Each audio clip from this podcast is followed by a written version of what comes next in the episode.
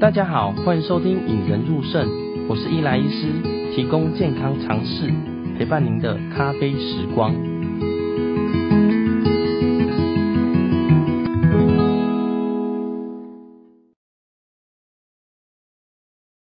如果有病人被告知要洗肾，请务必好好配合专业的医疗团队，让我们培养胜利思维，拥有幸福人生。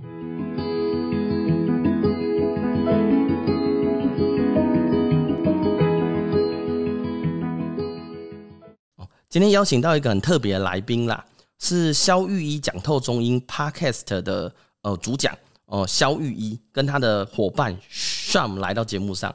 那为什么会想邀萧玉来节目上呢？哦，因为诶，我们中医嘛，哈，跟西医常常会医治肾脏病。那我常常之前在有些病人就是诶，跑来诊间跟我说，诶，我是肾脏有问题。那讲一讲，发现是诶性功能有问题。那我就很好奇说，诶，中医怎么看？呃，肾脏病或中医怎么看肾脏这个功能呢？就很好奇，所以就邀请到萧玉来节目上。那这一集呢，是我们萧玉讲透中医跟引人入胜的下集啦。哦，中间假如大家想要听到上集的部分呢，欢迎到萧玉讲透中医这个 podcast 上听。那我会把它的连接放在我们 show note 上面，大家有兴趣可以进去看吧。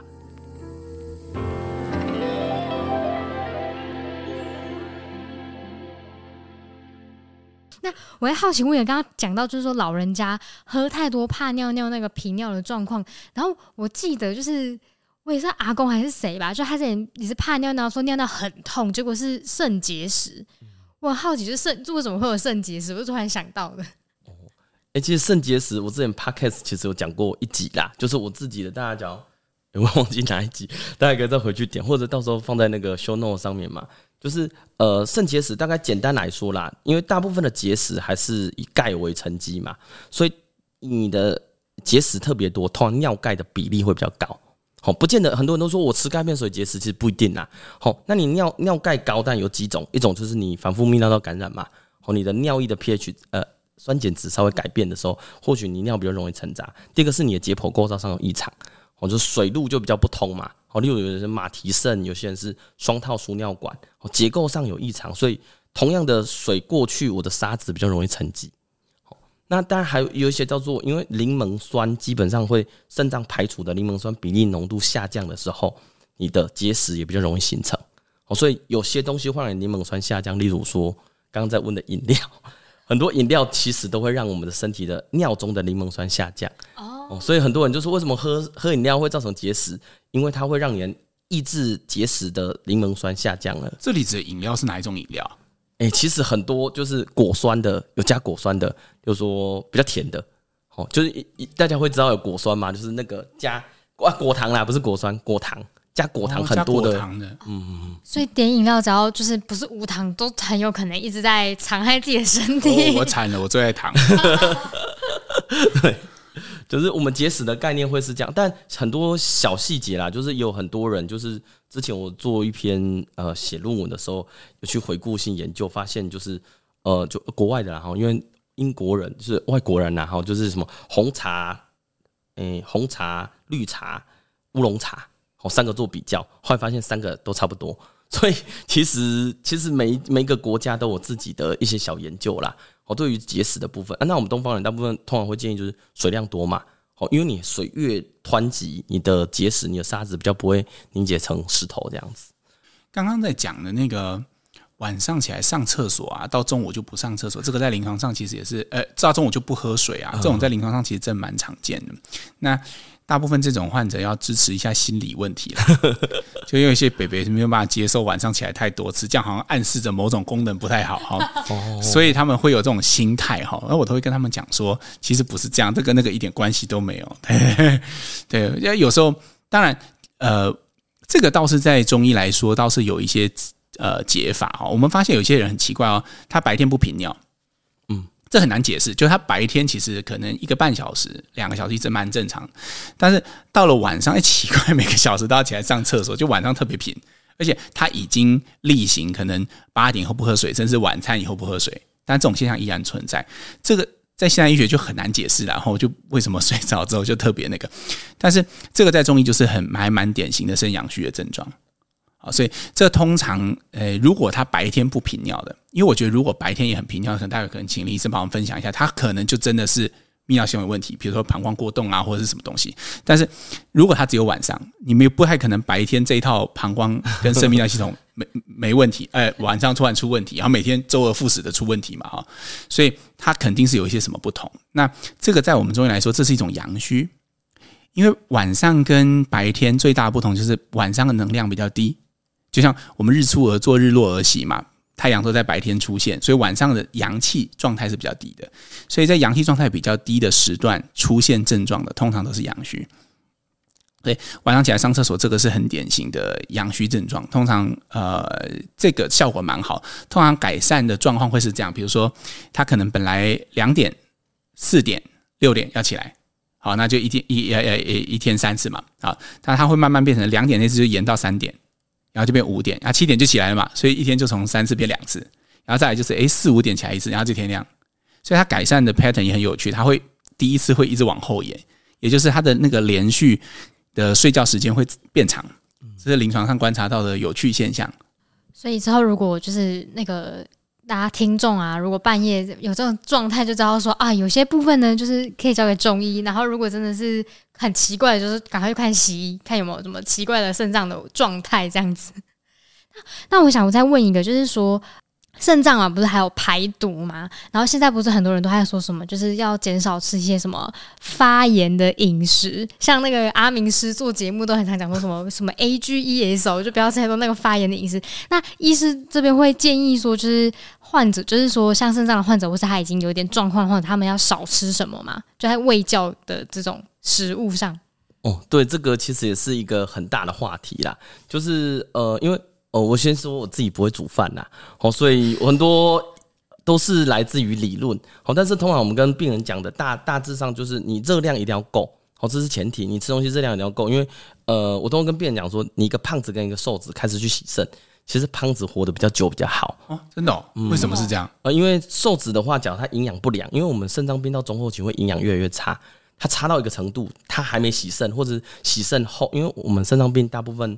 不是死在肾脏啊，是死在心血管疾病哦。所以，假如说你一个瘦子营养因为营养不良开始洗了，洗后他也没有太大的时间让他恢复营养，他反而死亡率会比较高，生活品质也比较差。所以，通常假如病人只要有一些营养不良的表征，我通常会建议说：哎、其实你该洗了啦哦，因为营养不好不是一两天，你要好也不是一两天啊。我今天总不能吃三千卡，我明天就长胖了嘛。哦，三千卡你可能就是也吃不大起来。那回过来应该是说，刚刚在问说，哎、要吃什么，不要吃什么？大部分都会说，第一个热量要够。那我们热量来源是三个嘛，哈，糖分、脂肪、蛋白质。那我们通常肾脏科会建议叫做低蛋白饮食啦，就是蛋白质的比例要下降。那糖分跟脂肪的部分就是稍微可以提升一点点。好，这这时候蛋白质大家会想说，最常见的嘛，哦，就是我们讲比较标准，叫做蛋白质叫做一颗蛋等于一碗饭。等于像你的呃食指、中指加起来两个指节的大小的这个肉类，这个叫一份蛋白质是七克蛋白质啦。哦，所以大部分假如说病人都啊听不懂，或者像老人家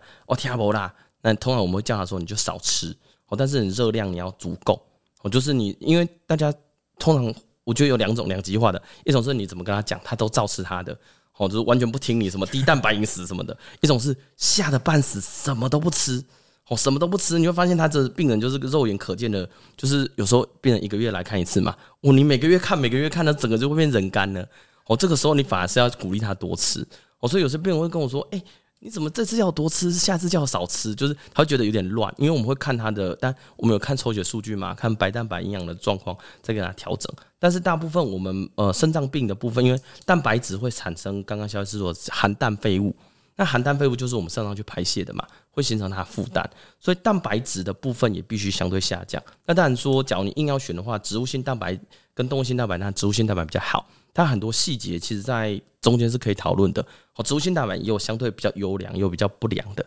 那动物性蛋白也有像像鱼哦，我们通常假设真的要吃肉，我们通常会建议吃鱼啦。哦，但现在市面上有很多就是低蛋白的牛奶哦，低蛋白的菜单。低蛋白的便当，其实都有啦。哦，这些当然是因为低蛋白的部分在现现在大家都会流行嘛。就是现在老人家都会很怕自己肌少症，然后可他们又不太知道到底要吃什么用，然后他们是这样子的话，就是就是因为他们也怕自己肌少，然后没有没有没有肌肉，然后很容易就是摔一下就没了嘛。那像他如果又有肾脏问题，然后他可能又是瘦弱的人，那他有办法，他可以喝高蛋白吗？还是这其实不行？哦，其实这个部分就是其实很常碰到啦。我们肾脏病有一个叫做 PW。哦，就是 protein energy wasting syndrome，就是它是一个呃蛋白质跟热量耗损的。那 PW 算是一个很严重的疾病哦，它对呃病人死亡率、心血管风险会急剧的增加。哦，一旦你有诊断，甚至你有逼近这个的部分，通常我会建议说，你就直接多吃，哦，多吃让你的营养回来。哪怕你要洗肾，我洗肾我还可以洗啊，但是你假如营养不好，我洗了你还是照照挂掉。所以通常你有出现这个状况的时候，我通常会建议说，哎、你就要直接拉上来。所以其实肌少症其实在呃肾脏病，甚至你已经洗肾后，还是一个很大的议题。那至于说高蛋白的部分，因为我们肾脏病其实不建议高蛋，所以呃，假如比较明确的高蛋白的话，就是你每公斤每天摄取大于一克，叫做高蛋白。好，我们正常大概一克啦，但是实际上大家现在都吃得很好嘛，去。我们今天晚餐就吃一堆肉，吃到饱，哦，一定是超过。那你所谓的高蛋白，就是像大家要去健身的，大概一点二五到一点五。哦，假如例如说你现在六十公斤，那你吃了九十公斤，哎，九十克以上的蛋白质，哦，九十克其实蛮多的哦。你肉假如是九十克，假如你完全按按饭来的话，就是十几碗饭。假如你不吃其他东西，就是十几碗饭的蛋白质量，就是很多。那通常这时候我会建议说，在洗肾前的病人，你应该是提高热量，蛋白质的比例不要拉太高。好，因为你一来你有嗯足够的体能啊，二来是你也不会造成肾脏负担。哦，不过基本上这个部分很难抓啦，即使是专业的营养师，通常也比较难抓。所以通常我建议说，脚你洗肾前，因为我之前有碰到一个病人，就是呃，她是一个大姐哦，她还是肾脏病，自己以前是护理师。那她因为她跟她女儿要一起减肥，他女儿就尝试高蛋白。就吃一吃，他女儿越嗯就健美了嘛，已经很漂亮，就是本来就很漂亮，就是现在就更漂亮。只是他他妈妈就 本来我预期没有那么快洗肾的，就他提早两三个月，就是在呃有些节日的时候反而被送来洗肾。哦，所以通常在高蛋白的部分，大家要稍注意，因为而且他甚至会尝试那个生酮饮食啊。哦，对我觉得生酮饮食在我们肾脏科，就是我知道在很多科别是建议的。哦，我知道有些像心脏科，甚至有些减重的专家可能会建议生酮，但是我们肾脏科至少我个人建议，就是因为生酮有部分就是要希望能把糖分的比例下降嘛，那你要有热量，或许蛋白质跟油脂都要拉高，这时候你蛋白质比例拉高的时候，你或许就会突破你呃肾脏的负担，哎呀，所以通常假如大家呃肾脏病要减肥，但我不是减肥专家，但是我通常不会建议病人尝试生酮饮食啊。哦，或者是他尝试用高蛋白去替代自己的某些东西，希望可以长肌肉啊、瘦肥肉，但实际上这些对于他们没有太大的帮助。嗯，林医师这点提醒真的非常好。我记得我们之前有一集在讲减重的啊，那一集其实我们当然对于一般人来讲，我们常常都会用这样的方式嘛，比如刚刚林医师有提到的低碳，甚至是生酮，那或者是高蛋白饮食，去期待说，诶，我们可以在肌肉量不变的情况下，能够减掉。体重嘛和跟体脂，但是我那时候我记得我就有讲这个蛋数了哈。如果你的肾功能是有异常的，不要轻易尝试蛋白饮食哈，因为我们的蛋白它会在体内代谢成含氮废物啊，经由肾脏排出。你就把你肾脏，假设你是快洗肾的病人，你是肾病的病人，基本上你就要把你的肾当成已经是危重症，你不能加重他的负担。他本来工作就已经快要死掉，你这再把这这其他工作交到他身上，他可能会提早阵亡。就像刚刚林医师讲的例子，我觉得是。很鲜明的，但你看他女儿就瘦得很漂亮啊，一样的饮食状 就完全没有问题。所以其实是要考量到自己的耐受程度啦。这跟以前我们在讲中医的一个对人体最基本的想法，就是呃，我最喜欢《孙子兵法》嘛，就是你要先算嘛，就是算算什么呢？就是先算你自己的军队有多少。我们以前在讲说，诶，打一座城池最好的方式是围城包围啊。如果你有一百万大军，但是把城围起来；但是如果你只有三个人。可能跑是比较好的策略，围起来没有什么用。还是以同样的，如果你的肾脏状态现在不好，那呃，可能这个时候你要优先是，刚刚我觉得林医师讲的很好，我也是今天第一天有这个概念，就是说我们要先把自己的热量足够，因为就算走到洗肾，你也才有体力洗肾。嗯，这一点真的非常重要。诶，讲到肾脏病，我都会想到，就是很多病人都会问我说：“诶，肾脏病应该吃什么中药啦？”然后他就拿一大堆药名，甚至什么几钱几钱给我看。他基本上这么细，都是中文，但是我通常说：“诶，还是找一下专业的中医师。”那想趁这个机会问一下，诶，肖医师假如说像有病人就是一个肾脏病哦，他可能是第四、第五期，哦，或者是比较前期的肾脏病。你会比较建议哪些药物，或者是中药，或者是方会比较适合他们呢？OK，这一题说简单也简单，说难也难呐哈。因为就像我刚刚讲的哈，我们在肾脏不同的分期，我们会用不同的东西嘛。比如像我觉得玉米须、淡竹叶，这个就是在。呃，不明原因蛋白尿，我觉得是所有的人都可以去尝试，因为它真的非常安全。你就当喝花草茶嘛，也不会有人喝了这个会怎么样哦。那但是我觉得，如果是已经在走向洗肾的中间，我真的觉得这个这个处方很尝试像林医师讲的一样，我们给的其实有时候是控制它原发疾病的处方。嗯，比如说，它是因为糖尿病控制不良，造成肾功能的衰衰弱，或者是肾功能的退化，那这个时候我们用的反而就是。一些很常见的糖尿病处方，比如像白虎加参汤，比如像竹叶石膏汤，它都不是针对肾脏的，它是比较像是针对呃糖尿病的。那有些人就是像刚刚林医师讲，高血压控制不好。这是我们给的，有时候是很大量的石头，像代赭石或者什么那些矿物类药物，目的是震慑他的肝气，让他的血压控制可以变好。因为通常在中药控制底下，他如果血压可以控制下降个十到二十毫米汞柱的话，其实就像林医师刚刚讲，很多研究会认为这样对肾功能的保存是会有很大帮助啊。那为什么会需要我们来用这些药物？是因为临床上确实很多患者，他就是不想要用西药控制，我不知道为什么，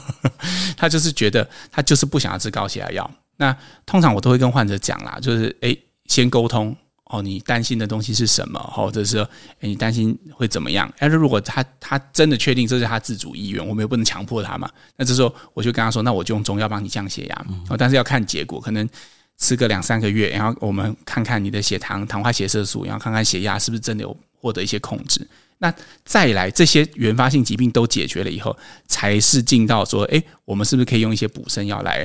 比如说常见的处方，像真武汤啦，像地黄丸啊，六六味地黄、八味地黄都常见。但是我觉得这个其实在临床上反而是少数。嗯嗯，我发现台台湾哈，就是大部分的洗肾病人，大部分都是因为前端控制不好，不是因为本身就是真的有什么肾虚的问题。对啊，那后端的话，就像我刚刚讲的，就比较没有什么其他的用药上的顾虑。那我想要请林医师帮我们最后补充一下，就是哪一些类型的人，他真的需要去特别 focus 他自己的状态，比如像糖尿病这样子，哪一些族群？因为像肖医师讲的嘛，就是台湾很多都是因为他前期没顾好，然后导搞到后来后期就是走到最后一步了这样子。对对对，想请林医师补充一下。我觉得可以跟大家提醒大家几个啦。第一个就是刚刚一开始有提的，你有些症状的嘛，像泡水、高贫倦、泡泡尿、贫血、呃水肿、疲倦，这个或许你是可能有风险群的，通常还是会建议你去检查啦。我不见得一定是肾脏病，但是有这些症状的，你应该要去检查。那第二个就是刚刚在提的，因为其实我们大半有五成以上的病人是糖尿病，哦是高血压，哦这两个你基本上。哎、大家可以了解了哈。糖尿病高血压为什么那么可怕？就是它会伤其他器官嘛。我肾脏是其中一个，所以你基本上这些风险你还是要去检查。我不见得有些人这辈子糖尿病都没有肾脏病，但是有大半的是糖尿病最后走到肾脏坏掉了。那第三个就是你有家族史的，好，例如说，通常像呃，我们很多是我们算老人科嘛，很多是爸爸妈妈知道洗肾了，但是不知道什么原因。哦，因为那时候已经肾脏坏掉，已经开始洗了。那假如你家里甚至你的呃兄弟姐妹，甚至表哥表姐、堂哥堂姐有人这样子，你可能要稍微注意一下。或许你有某个疾病，或者你自己根本就不知道那个东西。哦，检查出来像呃像例如多囊肾，哦多囊肾很多人四五十岁才发作嘛，哦他搞不好健检都不知道，但是他他知道他老爸，他知道他阿公喜肾，哦这个他可能或许从小到大都不知道嘛。那这个时候你有家族史，你要稍微注意一下。那第四个就是，假如说你发现说，哎，你自己有一些肾脏病的一些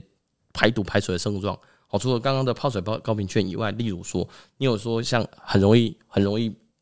就是像像人很不舒服，然后去检查发现说，哎，你的呃肾的肾功能有点点退化，但是三年五年检查后发现越来越差，那还有一一个族群的人是基因上面的问题啦。那这些基因的问题，像我之前最有明显就是碰到一个，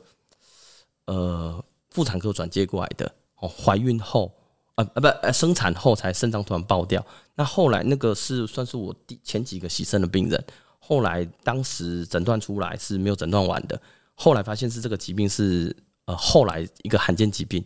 嘿，是在这五年后来才发展的疾病啦。哦，因为大家知道疾病的发展史是呃 A 疾病它可能会变成 A one、A two、A 三、A four 疾病嘛。那在我那个年代，呃，也没有很很的，在我刚当主治医师 的年代，A 还有 A four 这个疾病并没有出来，所以我只能诊断 A 疾病。那治疗 A four 跟 A 疾病是差很多的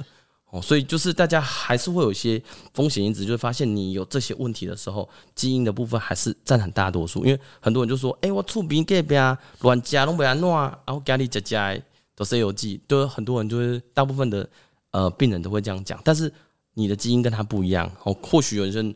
就像小 S，或许稍微看过就过目不忘，一千字都背起来了。但是我可能看个十遍，我可能背了一百字。哦，所以每个人的基因或者先天还是有点差异啦。这个我觉得可能就是比较仰赖中医来去鉴别看看。嗯，那我我也强调哈，因为其实像很多那个肾病的患者哈，他可能也很抗拒。去肾脏科啦，因为很抗拒洗肾，这个事实是临床上常见的。那除了刚刚呃林医师讲的糖尿病、高血压之外，其实还有一型蛮常见，就是跟免疫有关的那种，就是肾炎。那其实我觉得，我都会跟这群患者讲，不管他的原发性疾病是什么哈，我觉得中药中医调理不是不行，但是就是要看结果。因为我觉得中医它整个诊断的架构比较像是呃比较像是黑箱子，我们就我们观我们观察一些表征。就是借由外显的一些表征，比如说你脸黑黑的啦，你长得怎么样子啊，你的体型怎么样？这我们以前分享过很多。那我们会给他什么样的治疗？但是管不管用，其实是要看结果的。所以通常像这样子有很明确治疗目标的患者，比如说，诶，他现在就是肌酸酐正在往上走，哦，现在可能目前一点二、一点三，然后每个月都抽都在往上。他在服用中药三个月之后，这个数值是不是还在继续往上？还是他有平稳下来？它有变得比较平滑？哦，一般一般要下降，有一些人会下降了，但是绝发要下降，呃，升高几乎是不可能的哦。但是原则上，呃，你重点是结果哦，就是呃，你吃了这个药之后，对你自己是不是真的有好处？对我，我觉得这种很特定治疗目标的哈，就是如果你正在听这期节目，你有你你自己或者是你的家人有这样的需求哈，一定要有这样的意识啊，不是。感觉评估就是，哎、我觉得吃了觉得就比较心安，我有在做治疗，哎、就突然有一天，就像林医生讲，突然爆掉，然后开始洗肾，这样这我觉得就会比较不好。对，我觉得也可以呼应一下，就是在很多人就是来的时候，都是他会拿一些什么哦，好了，呃，维他命 A、B、C、D、E 呀，哈，就是拿一个维他命来，然后或者拿一个鱼油来，拿一个东西来，就问我说，哎，这可不可以吃？那通常我第一件事就会问他说，你想要做什么？你吃这个的目的是什么？那很多人会常常说不出来，哦，他觉得哦，这个电视讲的这些症状我都有，就补充。那我通常会建议说，你补充要一个呃根据。哦，例如说，哦，我说假设是肾脏啊，假设吃这个肾脏会变好，那我们就来看看肾脏会变好到哪里，还是变差哦。但是你不能说我吃这个是为了好，假设你哪怕说我吃这个皮肤会变白，你也应该有个根据。你的假设你肤色的比色剂，对对对对，呃，但是你不能讲不出来说，哎、欸，我吃这个就是叫形态健康哎，因为最常说都是讲身体健康的，但是他可能没有一个依循。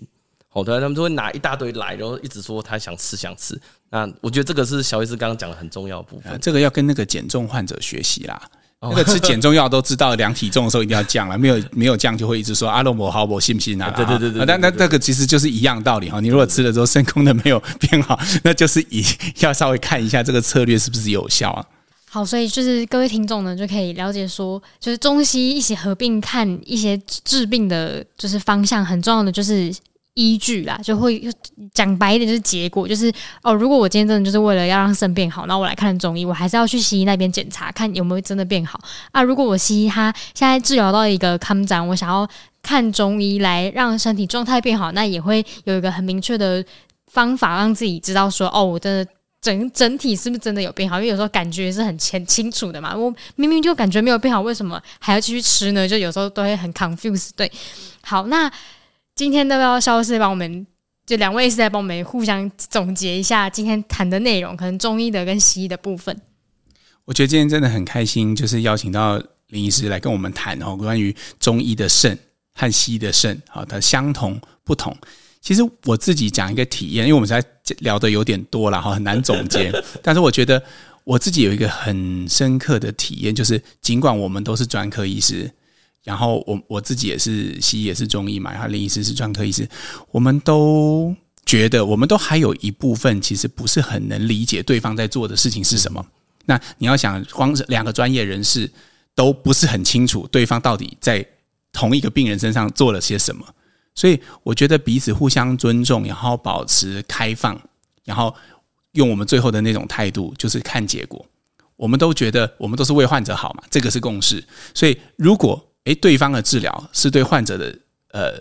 呃延续是有帮助的，诶我觉得我都会很赞成对方这么做，甚至是健康食品。诶你如果吃了真的，诶你你你 creatine 真的就是肌酸酐真的在下降，那我没话可说，你就吃吧。诶我觉得这个其实是没有问题的。